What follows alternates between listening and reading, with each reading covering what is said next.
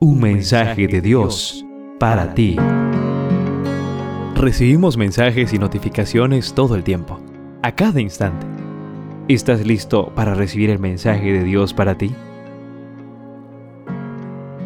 Salmo 27, verso 5 dice así, Él me esconderá en su tabernáculo, en el día del mal, me ocultará en lo reservado de su morada, sobre una roca me pondrá en alto. La reflexión hoy día se titula Escondidos en su tabernáculo. Cada una de las expresiones del Salmo 27 nos presentan los fieros enemigos y seres malvados que procuran destruir al rey David utilizando todos los métodos posibles, como la calumnia y la violencia.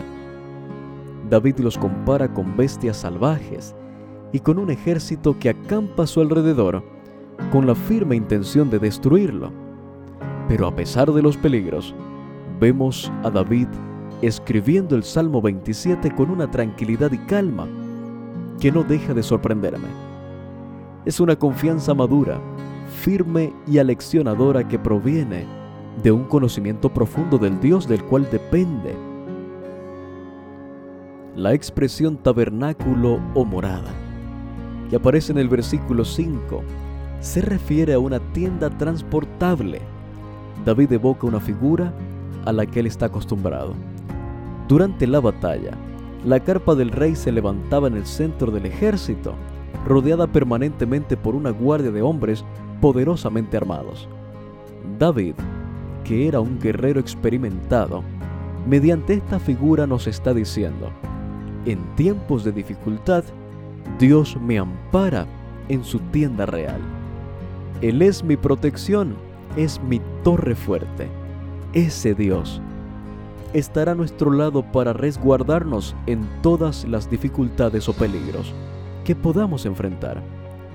Así pasó con Sebastián, cuando la naturaleza de manera incontrolada e inmisericordia atacó a la población de Mocoa y la destruyó completamente.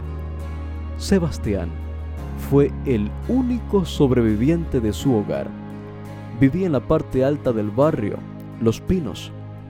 En medio de la avalancha salió de la vivienda de la mano de su progenitor, cuando el agua les llegaba a las rodillas. Corrieron hasta una loma que estaba cerca para intentar resguardarse, pero ya el río Mocoa y sus afluentes, Sangoyaco y Mulatos, se habían desbordado y los alcanzaron. Esa fue la última vez que vio a su padre.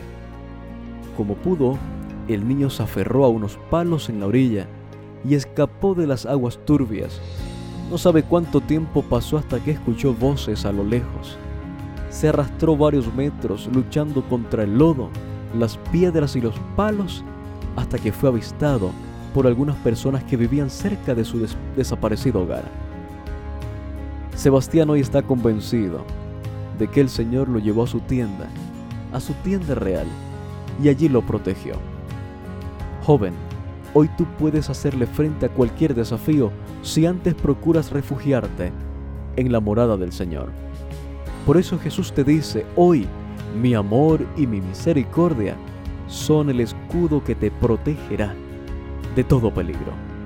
Confía en mí este día. En cada lectura podrás conocer un poco más y mejor a Dios, así como aprender de sus distintos atributos como santidad, justicia, protección y salvación. Descubrirás entonces que Dios es tu pastor, que te da paz, que provee para tus necesidades, que es tu estandarte y tu torre fuerte. Un mensaje de Dios para ti.